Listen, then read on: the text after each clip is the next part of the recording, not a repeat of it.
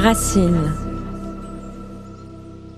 Je vous invite à poursuivre notre décodage de la respiration avec le naturopathe, fondateur du Collège européen de naturopathie traditionnelle holistique et président de l'Union européenne de naturopathie, Daniel Kieffer, et le coach en respiration et fondateur de la méthode Inspire, Leonardo Pelagotti. Si nous sommes d'accord pour admettre que nous faisons partie d'un tout que nous pourrions appeler l'univers, nous respirons donc dans un univers qui respire et que nos actions impactent autant que nous sommes impactés par les mouvements de ce qui nous entoure. Mais notre respiration est aussi grandement reliée à nos émotions. Respirons-nous mieux lorsque nous sommes heureux Et notre respiration peut-elle devenir pathogène lorsque nous sommes stressés? Voici un nouvel épisode pour comprendre les enjeux de ce qui nous entoure et de la manière dont nous les vivons. L'air n'est pas le même partout et sa qualité n'a donc pas les mêmes incidences sur nous. Le lieu où l'on se trouve pourrait donc bien jouer un rôle direct sur la condition de notre système respiratoire. L'air ionisé négatif serait par exemple un atout pour notre santé. Alors qu'est-ce que c'est que cet air-là et pourquoi serait-il meilleur? Le spécialiste Daniel Kieffer nous en dit un peu plus. Alors, c'est les travaux du professeur Métallier qui remontent à quelques années et qui, qui ont été validés euh, X fois depuis et qui montrent que dans la nature, certains, euh, certains lieux privilégiés comme l'orage, euh, les embruns en bord de mer, la proximité des, des, forêts de pins quand il y a du, du, du vent, permettent d'électriser négativement les atomes d'oxygène parce qu'un atome en soi, c'est virtuel, mais ce qui existe dans la nature, ce sont des ions, c'est-à-dire des, atomes qui sont électrisés positivement ou négativement. Il se trouve que le négatif est bon pour la santé, hein, puisque c'est un négatif au sens électrique du terme, avec des électrons euh, périphériques excédentaires, c'est-à-dire un air qui est comme vitaminé, boosté, et qui va beaucoup plus facilement pénétrer notre, notre corps, nos cellules. Il se trouve que euh, dans l'environnement classique, la pollution, les produits électroménagers, euh, tout ce qui est moquette et rideaux synthétiques produit au contraire des gros ions lourds positifs euh, qui eux sont preneurs d'énergie.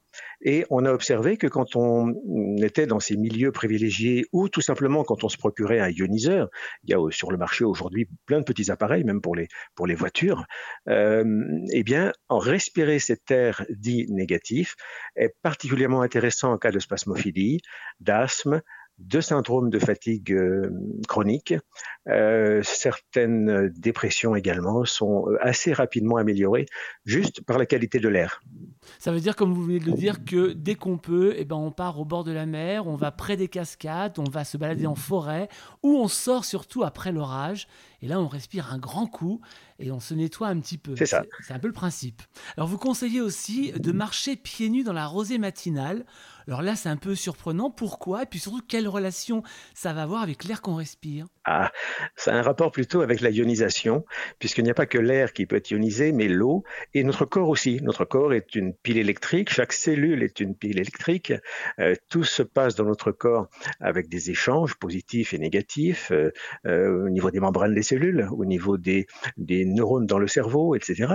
Et marcher pieds nus dans la rosée a deux intérêts. Un intérêt déjà de se décharger de nos propres ions positifs, c'est-à-dire les mauvais, ceux qui sont chargés euh, liés à la fatigue, un peu comme euh, on les appellerait, on pourrait les appeler des de l'électricité statique. Voilà, cette électricité qu'on accumule quand on fait de la voiture parfois un certain temps ou du, du train, et quand on descend de la voiture et qu'on touche quelqu'un, il y a un petit arc électrique qui se forme. C'est pas un coup de foudre, c'est juste qu'on est en train de redonner à la personne que l'on touche, qui fait office de, de masse, hein, au sens électrique du terme, eh bien, on se décharge de ces ions négatifs. Donc, quand on marche dans la rosée, il y a ce côté euh, détox, en quelque sorte, de ces mauvais ions, et il y a tout euh, ce qui monte de la Terre et que les Chinois appellent le yin terrestre, c'est-à-dire les énergies telluriques euh, qui sont une forme de magnétisme, bien connue par les, géobiologues par, exemple, ou par les sourciers, et on se recharge particulièrement par les, pieds, ce qui fait partie pour nous, je dirais, des, des techniques de revitalisation générale. notre maison, elle aussi, est remplie de matériaux et d'objets qui nous polluent et empêchent justement la production de ces ions négatifs favorables. Alors je pense par exemple à la moquette du sol, aux appareils électroménagers ou encore à la Wi-Fi. Comment est-ce qu'on fait, Daniel Keffer, faire pour assainir tout ça sans passer par des inventions ou des gadgets plus ou moins efficaces Et c'est vrai que il faut mettre les gens quand même un peu euh, en garde. Il y a aujourd'hui euh, une ribambelle de produits qui n'ont pas l'ombre du début, du commencement d'une démonstration scientifique, qui sont plus ou moins validés par un ou deux radiesthésistes. Euh, bon, non, il faut être sérieux. Ce qui, ce qui fonctionne bien, c'est ce que connaissent les maçons et les électriciens, c'est tout simplement de veiller à ce que sa maison ait des prises de terre dans toutes les pièces, et pas seulement dans la salle de bain, pas seulement dans la cuisine, mais refermer des terres déjà à toute sa maison, c'est un assainissement de 90% des nuisances. Ensuite, on peut acheter à peu de frais, et ça c'est pas des gadgets, euh, des petits, euh, des draps notamment en cuivre euh, tissé, c'est très très fin, très léger, que l'on met sous le drap du dessous de son lit et qu'on branche à la prise de terre. Euh, on peut faire pareil pour l'ordinateur, bien sûr. Devant moi, j'ai mon tapis de, souris, ma, mon clavier, et, en dessous, j'ai un, une surface qui doit faire à peu près 60 sur 20, mmh. reliée à la terre. Et je vous garantis que quand on teste avec des, des capteurs d'ondes électromagnétiques, on vit dans un environnement absolument neutralisé. Donc, c'est des petites choses. Ça s'appelle le earthing, E-A-R-T-H-I-N-G. C'est un mot anglais. Et tout le monde peut trouver ça facilement à très peu de frais. Les facteurs extérieurs sont autant de contraintes à notre bonne respiration. Et pour le coach Leonardo Pelagotti, il faudrait donc réapprendre à respirer en fonction aussi de notre environnement. Disons, la respiration est innée en nous, mais euh, il y a tout un tas de, de facteurs comme les stress, euh, de la vie de tous les jours, notre, euh, notre sédentarité et aussi notre alimentation qui n'est pas forcément équilibrée, qui peuvent dérégler cela. Et en fin de compte, notre respiration n'est pas forcément optimale. Donc nous pouvons apprendre à mieux respirer avec des exercices. Donc, euh, dans la méthode Wim Hof, il y a des exercices de respiration. Et puis, effectivement, pour la santé, la respiration est très importante. Il y a aussi d'autres outils de la santé et de la vitalité, comme par exemple l'exposition au froid. Alors la méthode Wim Hof, qui a été donc créée par Wim est aussi basée sur le froid. Est-ce qu'il y a un rapport entre le froid et la respiration? Il y a un rapport, bien sûr, euh, dans la méthode. Ça travaille en synergie. La respiration permet de travailler avec le froid et le froid, ça permet de régler la respiration. Euh, dans la méthode Wim Hof, justement, des techniques de respiration permettent de se préparer pour faire un travail avec les froids. Et dans les froids, on adopte des techniques de respiration particulières par rapport à ce qui est les processus biologiques du corps euh, humain. Nos émotions seraient-elles liées à notre respiration et à son fonctionnement? Parmi ces attaques émotionnelles régulières, nous pensons au stress qui touche un grand nombre de la population mondiale. Mais justement, ce stress qui est entré dans notre quotidien peut-il avoir un impact sur la qualité de notre respiration? Le naturopathe Daniel Kieffer s'est naturellement penché sur cette question.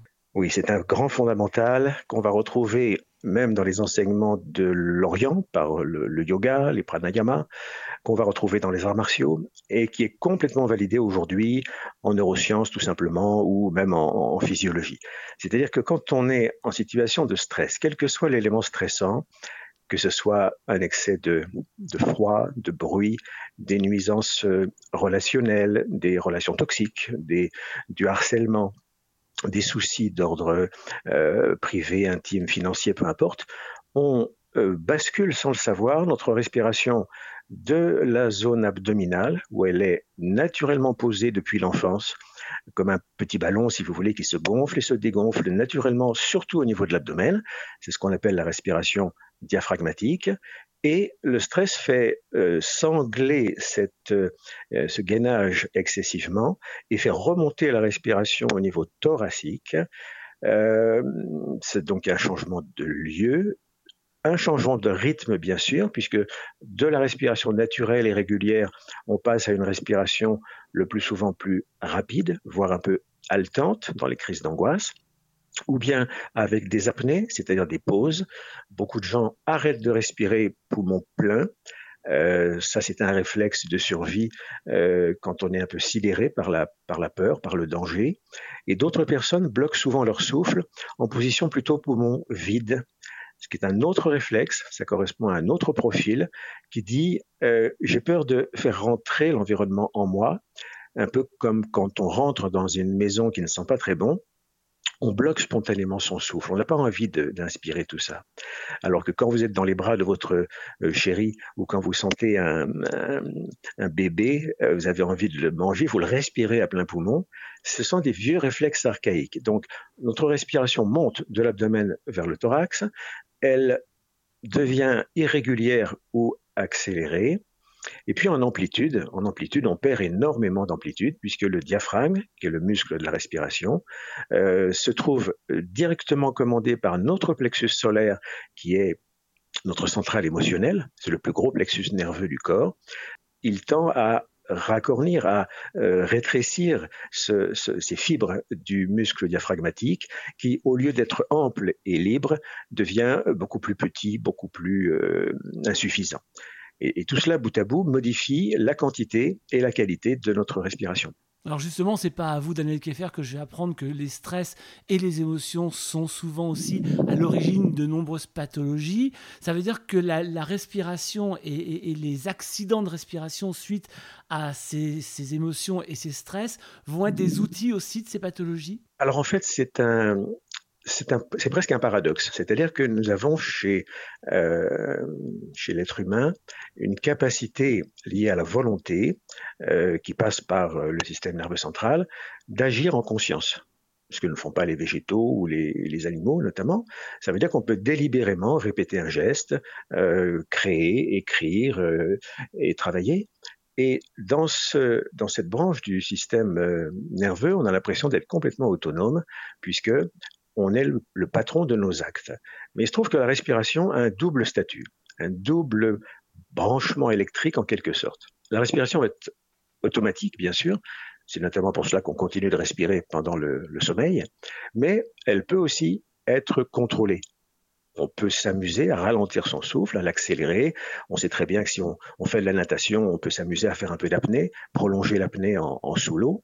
Et tout cela montre qu'on a donc une action volontaire sur une branche du système nerveux qui, lui, normalement est autonome hein, et qui rend la respiration automatique. Et dans le corps humain, si on euh, considère toutes nos fonctions, hum, digestives, urinaires, etc., c'est la seule fonction, la fonction respiratoire, sur laquelle on a un impact volontaire. Or, le fait de moduler la respiration, de la corriger, de la ramener à euh, un idéal respiratoire abdominal lent, régulier, ample, etc., va obliger en quelque sorte notre système nerveux profond, autonome, à se moduler et à ne plus réagir comme il le faisait vis-à-vis du stress.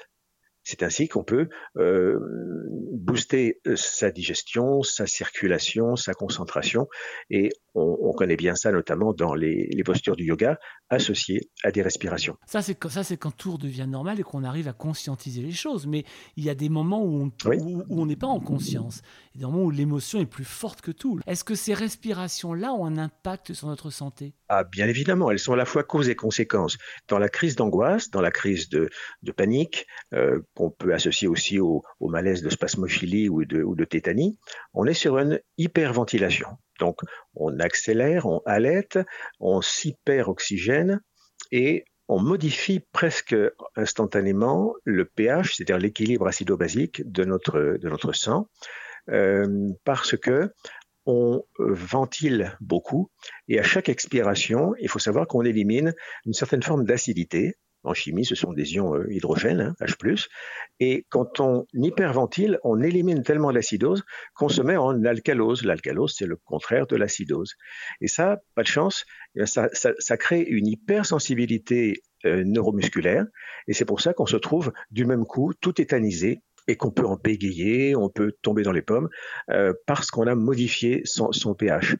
Et euh, c'est bien connu, même dans les films américains, on voit souvent les, gens qui paniquent avec leur sac en, papier, hein, ou en plastique, et ils récupèrent leur propre CO2, euh, euh, dioxyde de, carbone, en, en faisant 5, 10 respirations dans le sac. Ça permet de récupérer les ions H+, dont je parlais, et d'équilibrer notre pH. C'est un petit truc quand on fait une crise d'angoisse qui marche bien. Sommes-nous à l'écoute de nos émotions?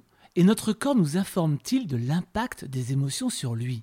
Le coach en respiration Leonardo Pelagotti fait peut-être de cette écoute la première étape vers une respiration optimale et garante de notre santé. Bah oui, effectivement, les liens avec notre respiration et les liens avec les sensations du corps, c'est quelque chose qui s'apprend.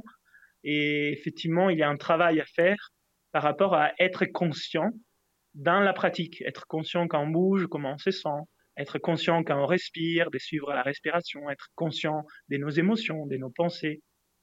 C'est un travail très important. Et puis écouter, écouter comment, comment en fait je me sens quand je fais cela. Est-ce que je suis en train de forcer, passer en force? Est-ce que je ne suis pas en train de, de me brider un petit peu parce que j'ai peur de quelque chose? Apprendre à se connaître et être à l'écoute de ce qui se passe à l'intérieur du corps, c'est très important.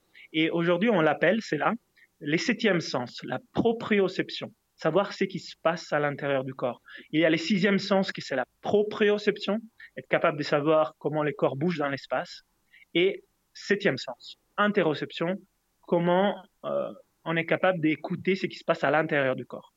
Notre vie moderne nous a fait perdre justement ce septième sens? Bah oui, parce qu'on on va, on va très vite, effectivement, on est un peu, euh, ça, ça va vite, on est un peu distrait.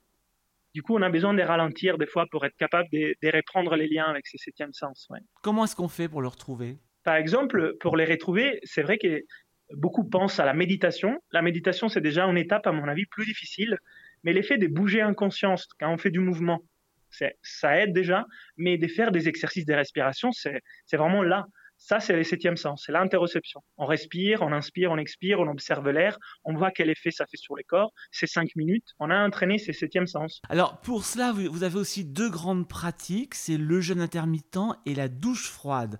Ce sont des pratiques que vous reliez logiquement aussi à votre respiration et surtout à une bonne respiration oui, bah alors la douche froide, effectivement, moi je la fais tous les jours et je respire de façon consciente. Alors tous les, tous les jours, tous les jours du 1er janvier au 31 décembre, on est d'accord. Hein et, non pas du 31 décembre au 1er janvier.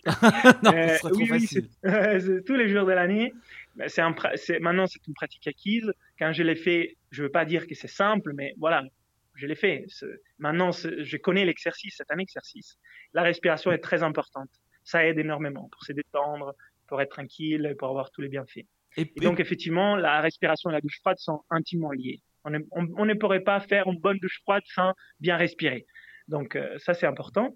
Et puis, effectivement, les jeunes, les jeunes intermittents, c'est aussi une autre pratique, disons, un peu moins liée à la pratique de la respiration, mais tout autant, parce qu'en fait, moi, je pratique à jeun les matins, tous mes pratiques, du coup, j'attends à manger, et c'est là me permet d'avoir en fenêtre des repos digestifs, ce qu'on appelle aussi les jeunes intermittents, qui, euh, voilà, c'est ton fenêtre des pauses digestives qui va entre 12 et 16 heures environ. De notre environnement extérieur à notre environnement intérieur, tout interagit donc pour nous aider à mieux comprendre les enjeux de notre respiration. Je vous invite donc à découvrir le livre de Daniel Kieffer, Tout savoir sur la respiration, aux éditions Jouvence, et à retrouver Leonardo Pelagotti sur le www.inspire-potential.com et je vous retrouve pour le dernier épisode de notre trilogie sur la respiration pour s'intéresser à la puissance de l'exercice physique dans notre bien-être respiratoire.